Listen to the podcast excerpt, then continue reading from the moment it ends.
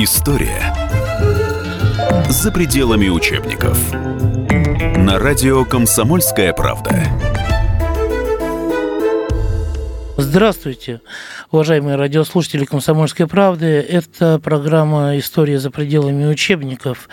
В студии обозреватель Александр Гришин и сегодняшний наш гость а, – бывший а, старший следователь по особо важным делам Генеральной прокуратуры а, России – такую должность он занимал в 93 году э, Леонид Георгиевич Прошкин. Э, Леонид Георгиевич, вот я помню, я в это время находился еще в России, потом выехал в командировку в Великобританию, и меня там, это в ноябре 93 года, меня там англичане постоянно спрашивали, как можно было стрелять по парламенту. Он может быть плохой, там хороший очень плохой, но стрелять по нему из танков. Вы руководили тогда следственной группой? Вы знаете, очень рано утром 4 мне позвонил начальник следственной части прокуратуры Российской Федерации. А я тогда там был старшим следователем по особо важным делам. И он попросил меня приехать. Мне удалось приехать туда очень рано – очень рано. Я, пожалуй, Фиткулин был начальник у нас следственной части, я, пожалуй, он был там, он ночевал там, я, пожалуй, приехал туда первый, где-то в районе 6 часов. Тогда была дана команда возбуждать два уголовных дела. Одно уголовное дело по взятию мэрии, а второе уголовное дело по Останкино. Потому что 3 числа и с 3, в ночь с 3 на 4 погромили очень сильно Останкино. Мне была дана команда взять э, захват мэрии. Это было 4 число.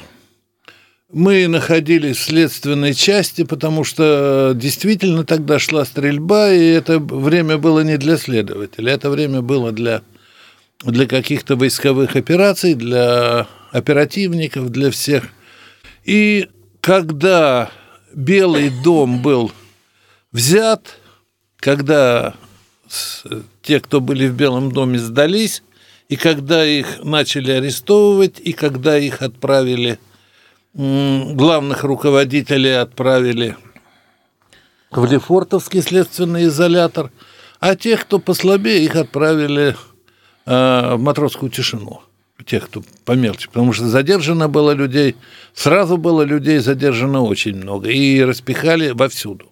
Но главных руководителей ну, отправили... Вот в пределах 100, 120, 200, сколько? Да, где-то, ну, наверное, в пределах сотни-то было задержано. Причем кто-то и ВВС был, ну, э, распихали куда только можно, потому что, в общем-то, места и там ограничены. Ну, а нам важнякам поручили кому кого из обвиняемых, из будущих обвиняемых.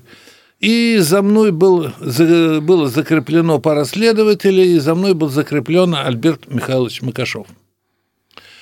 Альберт Михайлович Макашов э, в правительстве, в том правительстве, которое в то время сидело в Белом доме, он был замминистра обороны.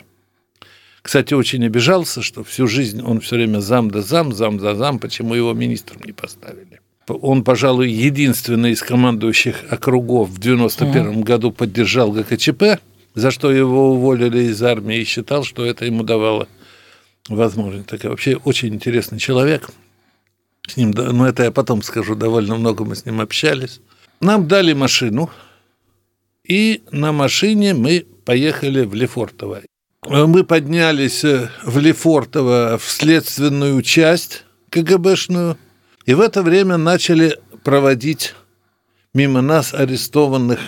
Первым прошел Хасбулатов, так, любопытно шел, всем кивал головой, здрасте, здрасте. А мы стояли вот в дверях, смотрели на все это. Следователи – причем они не знали, кто мы, что мы не КГБшные, не ФСБшные, а прокурорские. Вот. У него был, под мышкой была какая-то сумка с вещами. Следующим провели Рудского. Тоже он так прошел. А третьим привели моего подследственного, моего, значит, это, скажем так, клиента Макашова. Он шел в своем черном, вот на видео везде показан черное кожаное пальто и в этой... Беретке. В беретке. Вот, шел такой полудремлющий.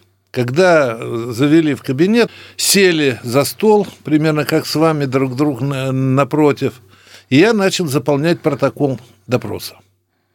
Они были задержаны в качестве подозреваемых, и я начал заполнять протокол допроса подозреваемого. Пока я писал шапку, еще думал, как написать, где это происходит, что, потому что, ну, в необычном месте. До этого в тех кабинетах я не работал. Смотрю, Альберт Михайлович задремал. Я ему, Альберт Михайлович, а чего вы? Да говорит, я вот эти самые последние трое суток практически вообще не спал. Показания по существу он по существу давать отказался. И более того, за все время до 24 февраля 1994 года, когда освободили по амнистии, по-моему, даже 25-го, хотя амнистия была принята раньше, но там были проблемы. Вот. Он за все это время дал показания, один раз маленькие совсем показания, один раз большие. Ну, а нам было дано, дано указание, ну, как минимум раз в неделю посещать своих подследственных. За мной там был закреплен маленький такой кабинетик, ну, типа красного уголка, где мы с ним обычно встречались. Вот я ему приносил газеты, он читал газеты, и мы с ним ну, очень много разговаривали по той причине, что показания он не давал. Один раз я его, можно сказать, спровоцировал э, на показания, когда я ему сказал – как же так? Вы боевой офицер, вы... А он действительно заслуженный боевой офицер и очень так, скажем, и в армии-то он уважаемый человек был. Действительно уважаемый. Тут было за что его уважать. Человек, который закончил э, Суворовское училище, военное училище и две академии с отличием, это, в общем-то, что-то означает. Человек, прекрасно знающий литературу, искусство – с ним интересно было очень э, разговаривать. И я ему говорю, как же так, вы такой вот заслуженный человек, и вы были вместе с баркашовцами, которые, ну, знаете кто. И вот тут он дал показания, и он довольно много рассказал и про баркашовцев, и про то, что он был с ними в конфликте. Более того, я потом узнал, что Баркашов и баркашовцы считали, что Альберт Михайлович Макашов – в том правительстве, которое сидело в Белом доме, там же и правительство было создано, готовил переворот и намеревался вроде как захватить там власть. То есть там тоже у них свои были проблемы, там и хищения у них были, там даже одного человека, который похитил большие деньги, которые кто-то там судил туда, им какой-то доброжелатель помог, там украли, того якобы вроде застрелили. Причем офицера. Расстреляли. Расстреляли, да. Причем приговора, естественно, не было, но расстреляли. Вот. Ну и еще один раз он дал показания по поводу того, как он ездил э, к этому Костанкину. Он тогда возглавлял колонну, которая 3 числа ехала к Останкино, и там, в общем-то, хотела выйти на телевидение, не додумались до того, что, в общем-то, телевидение отключают не в Останкино. То есть Останкино могут включить, отключить совершенно в другом месте. И захватили бы даже. Они весь телецентр все равно в эфир... Ничего бы у них не получилось. Э, в эфир бы они не вышли, да. Вот. Но они считали, что выйдут, и там им обещали. В общем, события в Останкино – это, конечно, на мой взгляд, это была очень серьезная провокация, которая дала возможность произойти тому, что произошло 4 числа. Мы продолжим после небольшого перерыва. Оставайтесь с нами.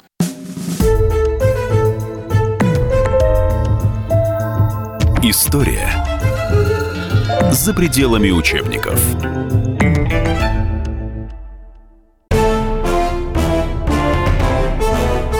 Товарищи солдаты и офицеры российской армии. Полковник Баронец разрешает обратиться. Звоните и задавайте накопившиеся вопросы. Угроза НАТО, жилье для военнослужащих и перевооружение России. Обо всем этом Виктор Баранец знает лучше других. Программу «Военный ревю» слушайте по будням с 5 вечера по московскому времени.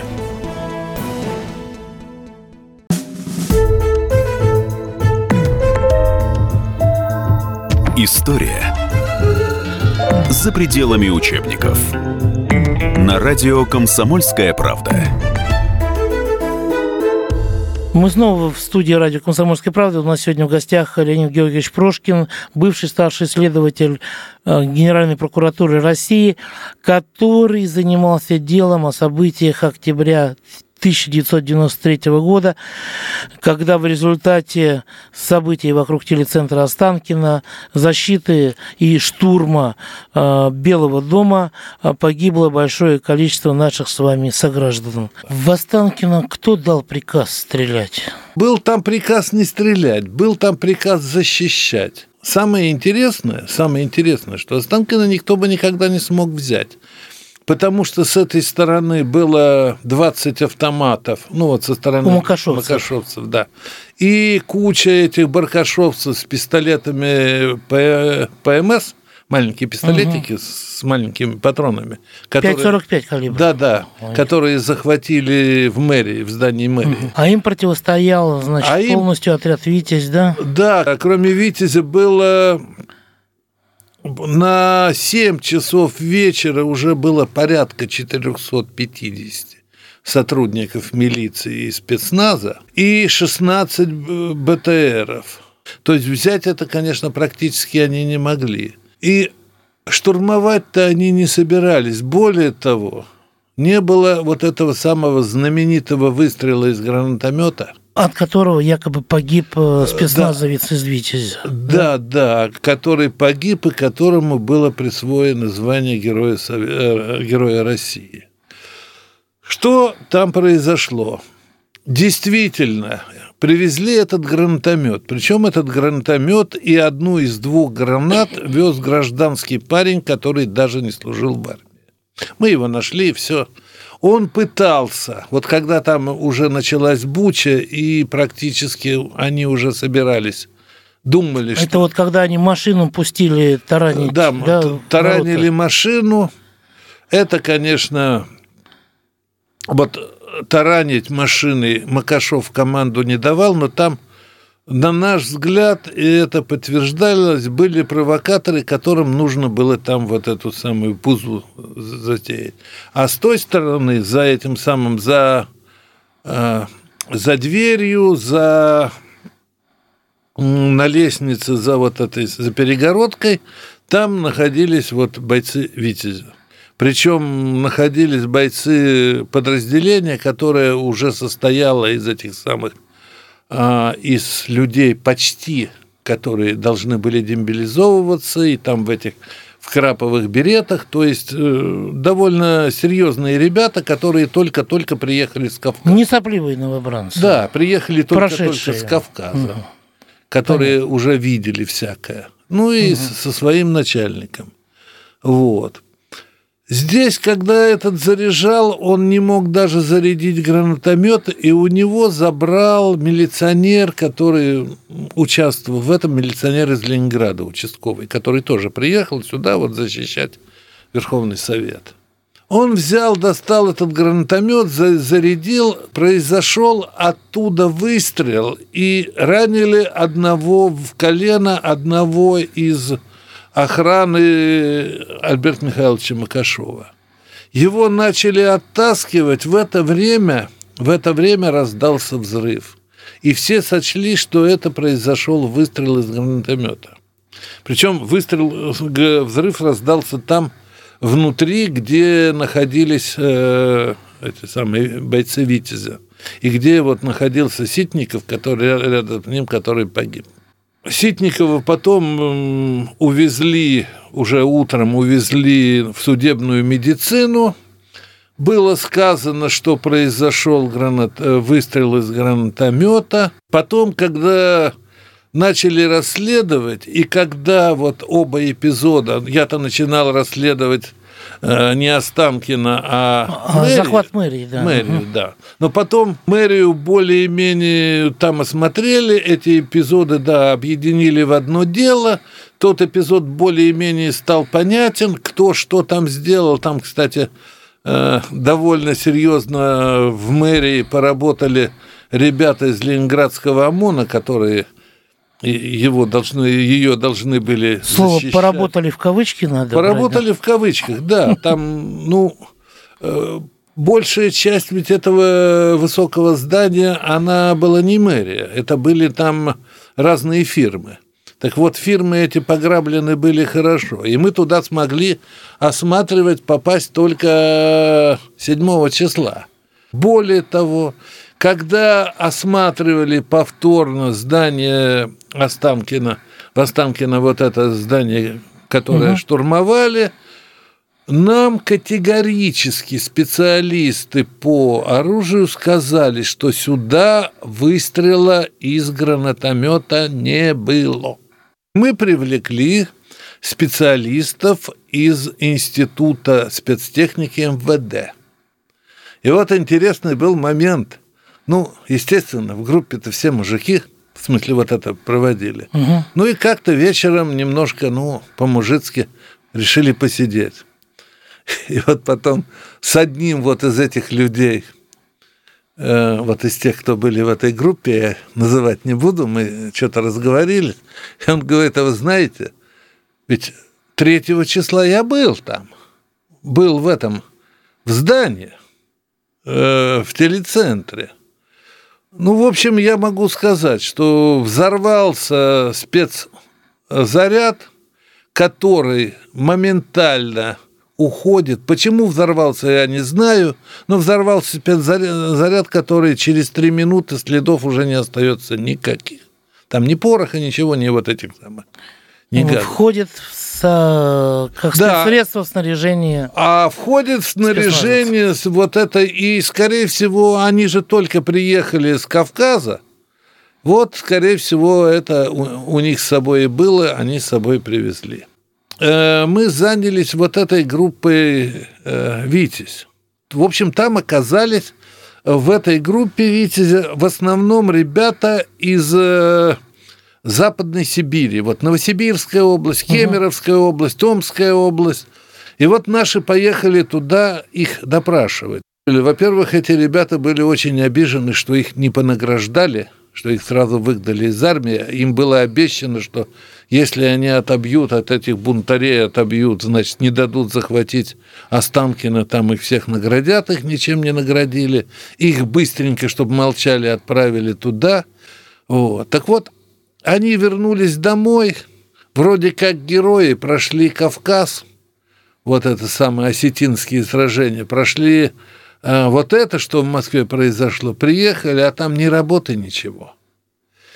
И целый ряд из них уже, когда, когда наши летом поехали, летом, осенью этого самого 94 -го года поехали, их допрашивали, несколько человек из них уже были, сидели. Но они, в общем-то, в общем-то, рассказали и рассказали, как Ситников погиб, что действительно выстрел из гранатомета действительно не... Ну, не было, нам дали и заключение. Но, тем не менее, они открыли ответный огонь. Правильно? Да, но, но они открыли... Ко- Который ответный, не- непонятно ответ на что. Им была дана команда, но опять-таки, опять-таки интересно. Туда был отправлен командовать всем этим вот хозяйством защиты Останкина э, главный кадровик внутренних, внутренних войск. И- Могли бы еще начальник столового обеспечения. Совершенно верно. И там, конечно, был бардак, и... но стрельба была ужасная. Там действительно была ужасная стрельба. Я еще скажу, последнего человека у Останкина застрелили уже утром, уже почти днем 4 числа. Но оттуда же все убежали ночью. При, еще. Причем это ехал тракторист, который, тамошний тракторист, который ехал уби- убирать, и его расстреляли. у телецентра 3-4 октября 1993 года у телецентра Останкина было убито, либо впоследствии скончалось от ран, полученных здесь не менее 46 человек. Раненых было, было очень много. Телесные повреждения различной степени тяжести получили не менее 124 человек. 120, 100, 124 человека – это тех, кого мы установили. Потому что погибшие люди не теряются. У них есть жены, матери, дети, которые не боятся, идут, ищут своих родственников, чтобы похоронить, чтобы была могилка. А раненые, многие, особенно не сильно раненые – они просто-напросто боятся обозначать, а вдруг уголовная ответственность будет, а ну, вдруг да. будут раз, разборки. А чего ты там делал? Особенно тогда-то, в Да, особенно тогда. Сразу после событий. Особенно тогда. Поэтому мы последних э, раненых, вот последнего, я помню, мы нашли э, уже где-то, наверное, в августе 95 -го года. Мы продолжим после небольшого перерыва. Оставайтесь с нами.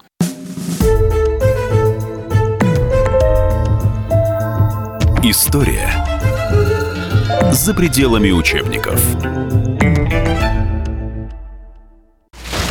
Разгадать планы Владимира Путина не под силу даже западным спецслужбам. Но я, Эдвард Чесноков, знаю, чего хочет наш президент на самом деле – Каждый четверг вместе с вами в прямом эфире разгадываем мотив очередного поступка Путина. О чем думает и что планирует Владимир Владимирович. Слушайте и звоните в программу «Вождь» по четвергам в 20.05. Время московское.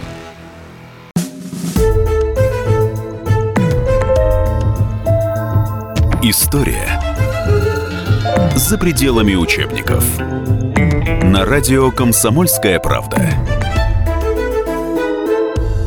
Мы снова в студии радио «Комсомольская правда». У нас сегодня в гостях Леонид Георгиевич Прошкин, бывший старший следователь э, Генеральной прокуратуры России, который занимался делом о событиях октября 1993 года, когда в результате событий вокруг телецентра Останкина, защиты и штурма э, Белого дома э, погибло большое количество наших с вами сограждан. Общее число. Общее число, число да. жертв. Более какое, того, какое, какое оно? Вот я могу сказать, сказать. 4 октября во время подготовки к штурму Дома Советов, во время штурма и непосредственно после него погибло либо скончалось от ран, то есть там, вот у Белого угу. дома, не менее 74 человек. Телесные повреждения различной степени тяжести получили не менее 172 человек. Кроме того, еще порядка 22-24 человек погибли в городе. Потому что в городе тоже там стреляли время от времени, там стреляли время от времени. Ну, например, такой случай. Вот в центре города находится ну, у метро Арбатская, а, там есть целая большая часть генерального штаба. Вот. И этот штаб охраняла одна пехотная, то ли рота, то батальон, по-моему. Вот, когда 4 числа уже вроде сказали, что все кончилось, что там уже Белый дом сдался, их всех повезли по тюрьмам, а, два офицера оттуда пошли поискать спиртного. Ну, обмыть такое событие. Угу. Надо, и тем более были в напряжении, а тут вроде как все кончилось. И они пошли, и недалеко от ТАСС а там э, дежурил э, милицейский спецназ. Эти шли в плащ-палатках, то есть не видно ни погона, угу. ничего, но с автоматами. Идут оттуда. Милицейский спецназ, им дана команда всех задерживать. Они им кричат «Стой!». Те побежали. Спецназ начал стрелять. Одного майора застрелило, а капитан или наоборот, ну, в общем, там майор и капитан был, значит, второй офицер остался жив, остался жив, лег, завалился и увидел, что рядом с ним банк. банковской, на первом этаже Мгм, банковской мгм. или сберкасса, ну, в общем, Ну, что-то понятно, такое. филиал банка. Да. Отделение. И он сообразил, что те могут его добить.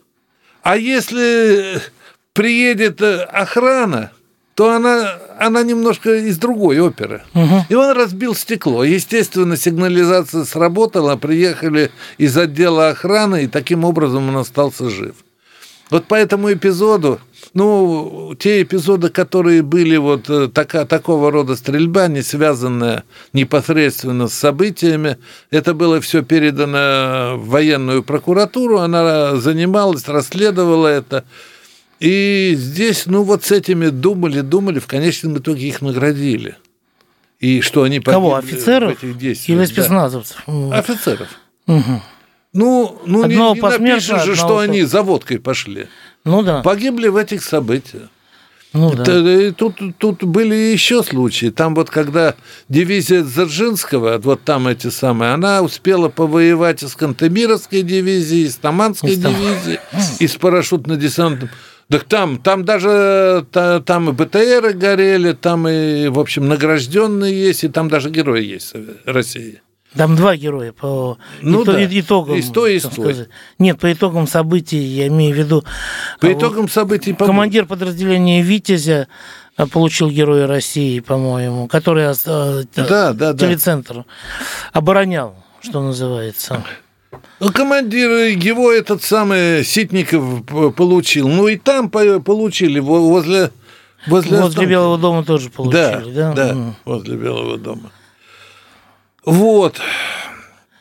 Сколько жертв? э, Ну, в общей, в общей сложности погибших, ну, порядка с- 147, ну, может быть, 3, ну, может быть, 5 еще, не больше. Вот сюда включили уже тех, кто эм, был вот э, военнослужащими погибшими. Да, да, да. да. Спецназовцы Потому погибшие. что Это общее 124 количество. это вот часть там, часть э, возле Белого дома. А это уже там, там постреляли, там, допустим, машина едет, один, значит, э, литовский водитель на этом самом, на большегрузной автомобиле, его расстреляли. Тоже вот, ну, кто Понятно. зна- знал, там стрелять Скажите, пожалуйста, достаточно много. Вот э, те, кто выходил из Белого дома, кто оборонял его, да, там и Макашовский и так далее, они же все оружие свое сдали, правильно?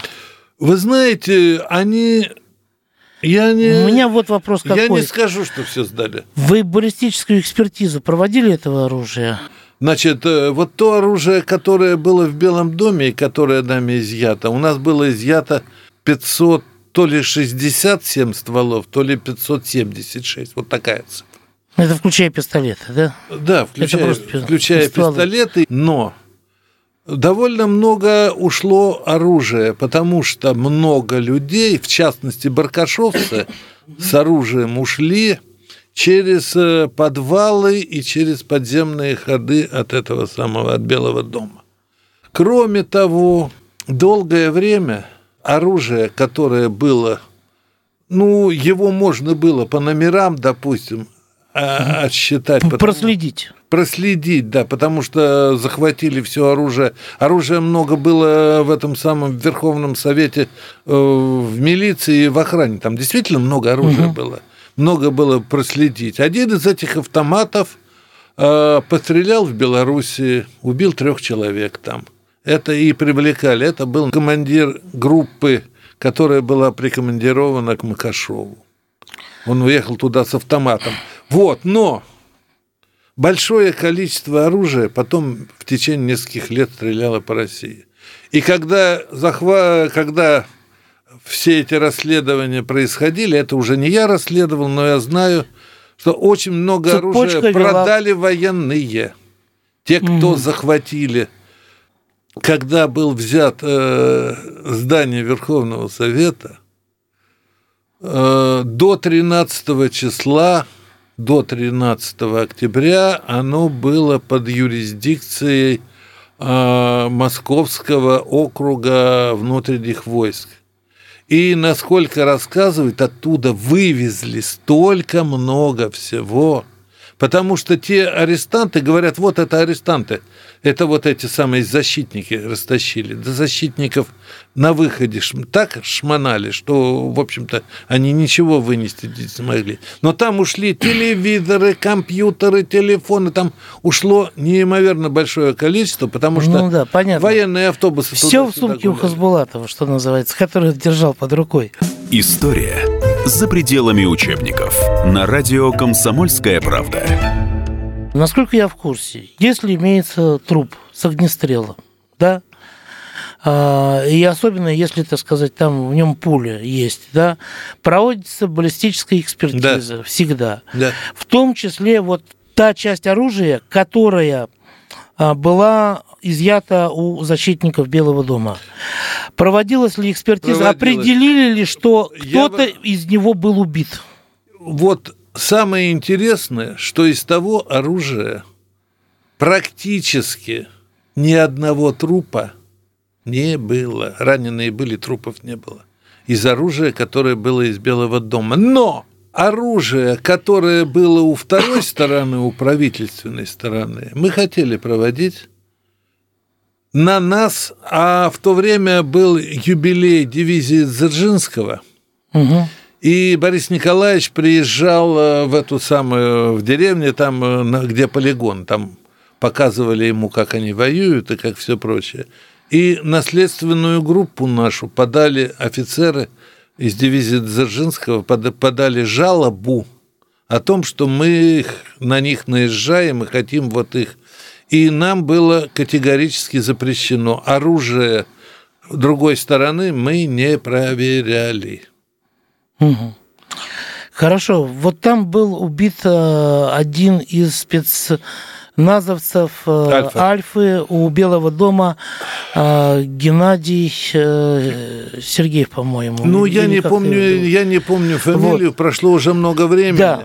Я... Пуля прошла э, очень э, своеобразно. А, своеобразно. Вот, между... Под обрезом да. э, шлема да. и э, а, сверху бронежилета, это, шею. Да, ее мы пуля, пуля это была исследована, никому это ничего. Это штатное оружие было? Какой калибр? Это, это было явно оружие снайперское снайперская винтовка.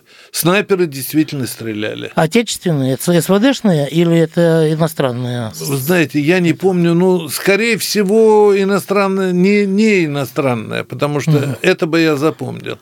Вот у меня, у меня, как у человека, который много в этом деле варился, и потом в конечном итоге постановление о прекращении дела, там больше тысячи листов пришлось писать полностью мне – то есть кто-то писал, я все сводил в кучу, все под один язык подгонял, то есть можно сказать, что все писал я.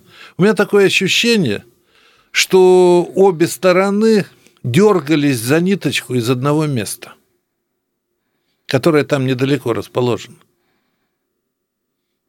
Американское посольство да, называется. Да, да. История за пределами учебников. На радио «Комсомольская правда» препоны вашей следственной группы ставились со стороны с чьей-либо? Ну, в общем-то, в общем-то, немножко было. Немножко было, но у нас, у нас было хорошее, мощное, хорошее прикрытие. Курировал это дело зам генерального прокурора России, бывший зам генерального прокурора СССР Кравцов Владимир Иванович – вот, и которого уволили после того, как он подписал амнистию, приказ о применении амнистии. Э, если генеральный прокурор отказался подписывать и уволился, то он подписал. Вот. А потом следственное дело в производстве было у тогдашнего зама генерального прокурора Катышева Михаила Борисовича. И вот Катышев Михаил Борисович, я представляя, сколько он получил по шее, сколько раз, вот, но он нас прикрывал и прикрывал со страшной силой. Но, тем не менее, а оружие, э, так сказать, дзержинцев вам не дали. Не да, так не только дзержинцев, но и все остальное. И таманцев, оружие, и да, да, это нам не дали. Мы продолжим после небольшого перерыва. Оставайтесь с нами.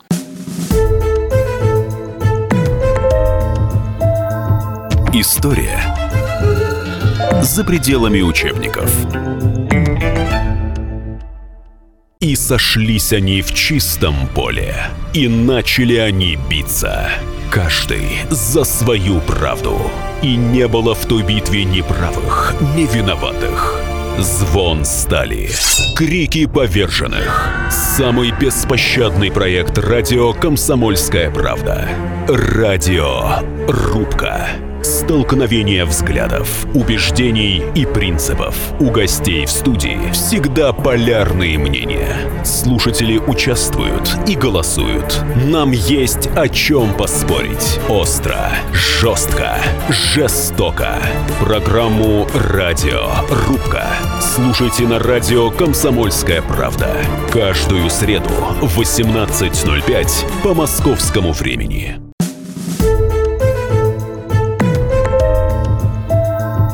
История за пределами учебников. На радио «Комсомольская правда».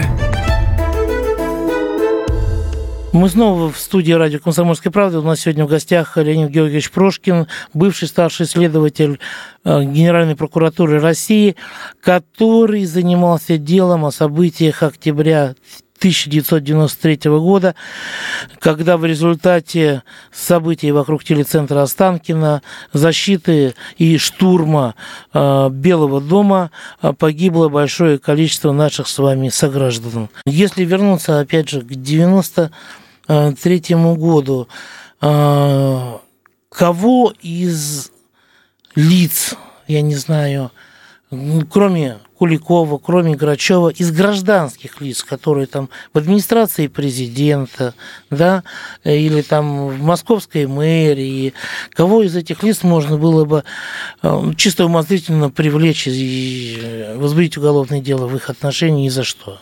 Амнистия, она была удобна для всех, потому что перед амнистией мы подошли в ходе следствия, и это материалы дела, слава богу, есть, это всегда можно. И историки когда-то это поднимут. Мы подошли к такому моменту, когда нужно было, чтобы вот эти, которые сидят, чтобы законно сидели, нужно было и с той стороны садить. Мы подошли к этому моменту. И подошли очень серьезно. Я недаром говорю о Куликове. Я недаром говорю об этом самом, о, о Витязях, особенно о герое России, которого по существу-то, в общем-то, вот его совершенно однозначно было бы за что. Но, понимаете, тут еще есть такой вот, вообще, наверное, страшный момент. Я вот допрашивал маму одного парня, который погиб, молодой парень, защитник Белого дома. Она мне чего сказала? Он у меня был, я его привела в 91 году туда – и я же его привела в 93 году. И он там погиб. В 91-м она его приводила 16-летним, а здесь уже 18-летним погиб.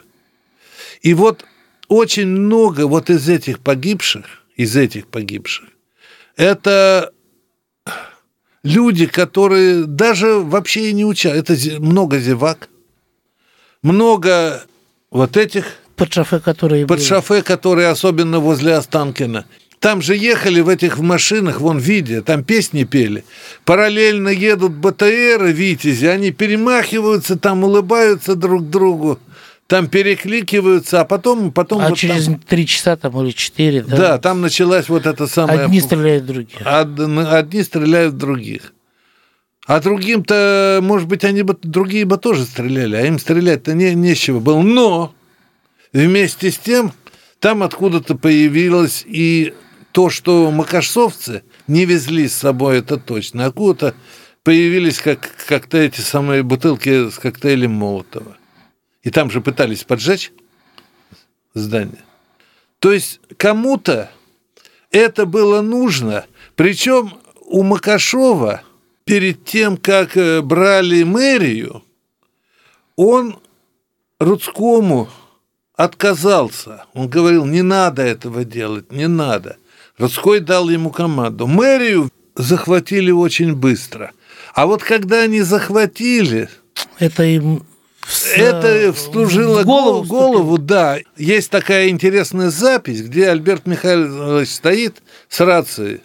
Первый, первый, я девятый. Первый, первый, я девятый. Мэрию взяли, дай мне немножко, пойду брать или Кремль, или Останкино. Дай мне немножко людей. Это он, э, видимо, с Хасбулатовым разговаривает.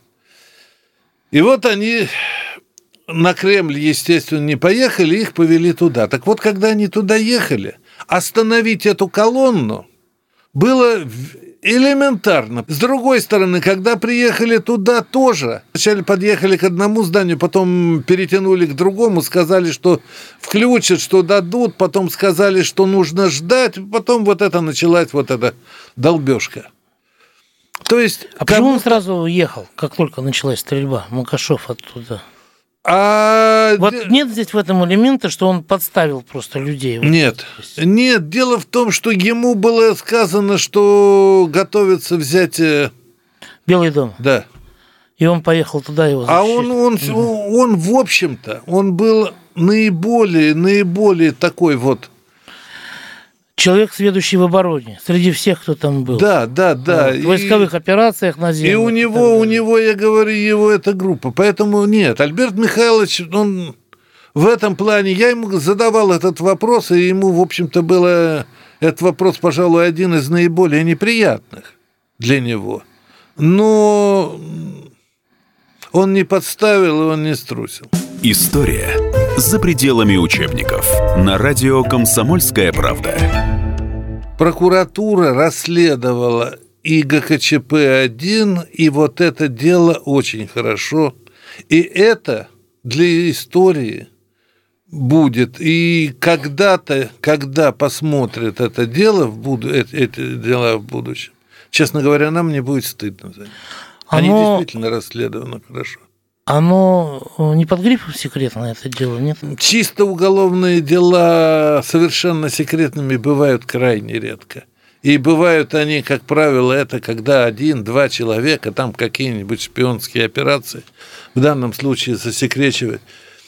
Здесь были вот какие интересные вещи. Вот все время шла речь о большом количестве что там вывозили куда-то в парк, расстреливали, что там чуть ли не это самое не топили в этих самых. И когда была первая годовщина, там недалеко был э, вывес, вывешено списки погибших там, кто погиб. И там где-то было, наверное, человек под 300. Мы все эти списки, в смысле вот эти все перефотографировали, и почти всех людей, которые там были названы погибшими, мы их нашли живыми. Про одну девчонку писали в прессе с Ростовской области, то ли с Краснодарского края она там была, что ее вроде как, когда поймали, изнасиловали и убили. Нашли ее совершенно нормальной, совершенно спокойной, живой, и, в общем-то, ну, никто ее, скажем так, не насиловал. И уж и уж тем более не убивал, да? И тем более не убивал, да. А, Леонид Георгиевич, последний да. вопрос. Вот да. Вы сказали в самом начале беседы, что вот амнистировали, значит, да, там были люди высокопоставленные там и так далее, да, были люди, которые э, там около сотни или больше сотни, которых просто арестовали. А это амнистия для всех была? Или кто-то сел все-таки? Нет, за это дело никто не сел. Более того, к моменту амнистии под стражей находилось совсем немного человек, организаторов, а то большое количество людей, которые были задержаны, они были задержаны в качестве подозреваемых, и в течение 10 дней им должны угу. или предъявить обвинение, или отпустить. И их, как правило, всех отпустили. Вот на видеозаписях – с Альбертом Михайловичем Макашомовым рядом постоянно находится человек в черной морпеховской форме. Его все время говорили, что это бывший командир Рижского ОМОНа. Это нет, это начальник его личной охраны э, Штукатуров Женя. Вот. Он капитан третьего ранга, военно-морской офицер, всю жизнь отслужил в Таллине, у него в Таллине семья была – когда все эти события начались, он еще там оставался, потому что еще база э, военно-морская в 93-м в Таллине существовала. Я ездил в Таллин, его там в Таллине арестовывал. Я там у него обыск дома проводил, ну, привез сюда. Он содержался, правда, не в Лефортово, а в матросской тишине. И я же потом его освобождал. Вот, он попал под амнистию, потому что он там и ну, участвовал в этих событиях, угу. активно участвовал. А абсолютное большинство, оно, их просто через 10 дней освободили и уже больше не привлекали. Что которого тоже, он 10 дней отсидел, его отправили, он уехал в Таллин дальше служить, ну, а я потом приехал, его там арестовывал. Так вот, интересно, я его арестовывал, я его по амнистии, потом дружили, даже семьями дружили. Вот так вот бывает тоже. Хотя до февраля месяца он просидел. Большое спасибо. У нас в гостях был сегодня Леонид Георгиевич Прошкин, который э, ну, вел, скажем так, следствие вместе с группой других э, следователей по делу о событиях октября 1993 года в нашей российской столице. Всего доброго.